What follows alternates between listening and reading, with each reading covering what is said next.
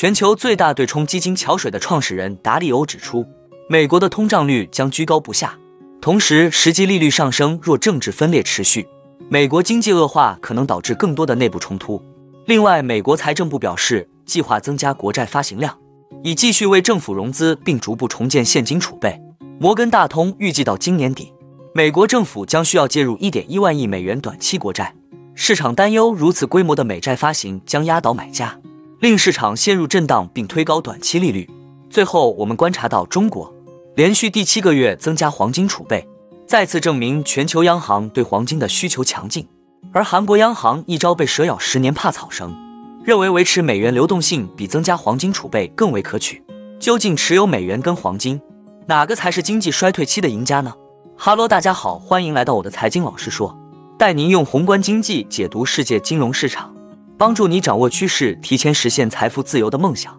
如果你也对股市投资理财以及宏观经济市场感兴趣，记得订阅我的频道，打开小铃铛，这样你才不会错过最新的影片通知哦。那我们就开始今天的节目吧。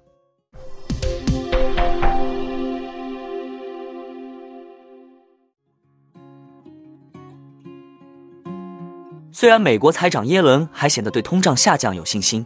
但全球最大对冲基金桥水的创始人瑞达利欧发出了高通胀将持续以及经济将恶化的警告。美东时间六月七日周三，达利欧在出席一个媒体活动时表示，美国的通胀率将居高不下，同时实际利率会上升。他说：“我们正处于一场晚期的大周期债务危机的开端，此时会产生过多的债务，并且缺少买家。”达利欧认为，利率不会在当前基础上再大幅上升。但美国经济将恶化，若届时美国还存在政治分裂，经济恶化可能导致更多的内部冲突。最近几个月，达利欧一再警告债务风险。今年四月，在中国出席一个私募基金峰会时，达利欧称世界正处于一个危险的边缘，并且可能会面临三个痛苦的地震式的巨变，它们可能是我们平生未见，但历史上曾发生多次的改变国内外秩序的大事件。这些巨变分别是巨额债务的货币化。在各国央行通过印钞和发行货币来购买这些债务，这就是我们现在所看到的金融体系的发展。我们一生中看到的最大财富和价值观的鸿沟所引发的巨大的内部冲突，另外就是世界大国的冲突。达里欧指出，以上这些力量现在都达到了自1930年至1945年以来的最大程度。历史表明，这些力量如果叠加在一起，就会导致动荡的过渡时期，导致巨大的国内和世界秩序的巨变。上月，达利欧又预计，接下来两三年会出现非常大的变化，因为美国有债务问题，这会削弱经济增长，同时又面临政治选举年到来，还有重大的国际冲突。另外，人工智能在这段时间内肯定会造成影响，他们将以重要而令人震惊的方式发生改变。达利欧称，未来两到五年里，我们将从一个现实走向一个截然不同的现实，这源于五种力量：债务问题、内部政治、外部地缘政治。自然行为以及正在改变我们思维方式的技术变化，以及由此产生的结果，五年后将是一个和现在截然不同的世界。在债务上限的争执平息之后，投资者正准备迎接超过一万亿美元的国债涌入，这可能引发金融市场新一轮的波动。六月七日，美国财政部表示，计划增加国债发行量，以继续为政府融资，并逐步重建现金储备，初步增加发行的国库券。将集中在短期基准债券和现金管理票据上。摩根大通预计到六月底，美国财政部现金余额将约为四千两百五十亿美元，现金储备预计将在七月增加，八月下降，直到九月底达到政策规定水平。摩根大通预计，到二零二三年底，美国政府将需要介入一点一万亿美元短期国债。周三，对短期融资成本敏感的科技股下挫，带动纳斯达克指数下跌。纳斯达克一百指数跌超百分之一点三。华尔街的一些人担心，在通过债务上限协议之前，大约八千五百亿美元的债券发行被搁置。如此规模的美债发行将压倒买家，令市场陷入震荡并推高短期利率。很少有人预计这些国债发行会引发重大动荡，但许多人担心每天交易量数万亿美元的美债市场依然会掀起波澜。许多人担忧这可能会引发类似二零一九年时的状况，当时美国货币市场利率。在流动性低的时期飙升，迫使美联储出手干预。以上种种都可能令美国资本市场再次陷入混乱。在历史上，由于短期大规模发债造成的融资成本提高，美联储通常会迅速下场，就是二零一九年九月，美联储推出了一项向银行提供现金的工具，该工具立即降低了利率，现在作为永久性保障存在，有助于维持美联储对利率的控制。然而，要实现这一目标，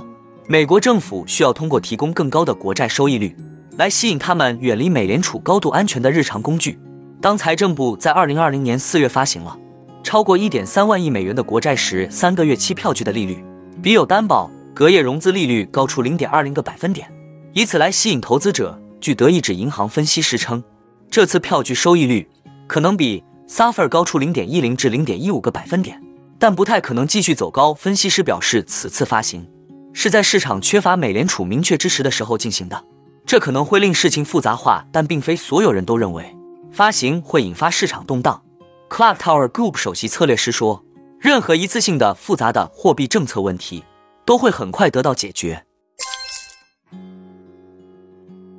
周二，央行发布数据显示，中国五月份黄金持有量增加了约十六吨，为连续第七个月增加，自十一月到上个月累计增加了一百四十四吨。目前总库存约为两千零九十二吨，凸显世界各国央行对贵金属的持续强劲需求。各国央行去年购买了创纪录数量的黄金，原因是地缘政治不确定性上升和全球通胀顽固提振了贵金属的吸引力。根据世界黄金协会的数据，虽然今年第一季度央行的黄金购买量急剧下降，但观察人士预计购买量将保持强劲。该协会五月份公布的一项调查显示。由于对美元前景的悲观情绪加剧，约四分之一的央行打算在未来十二个月内增持。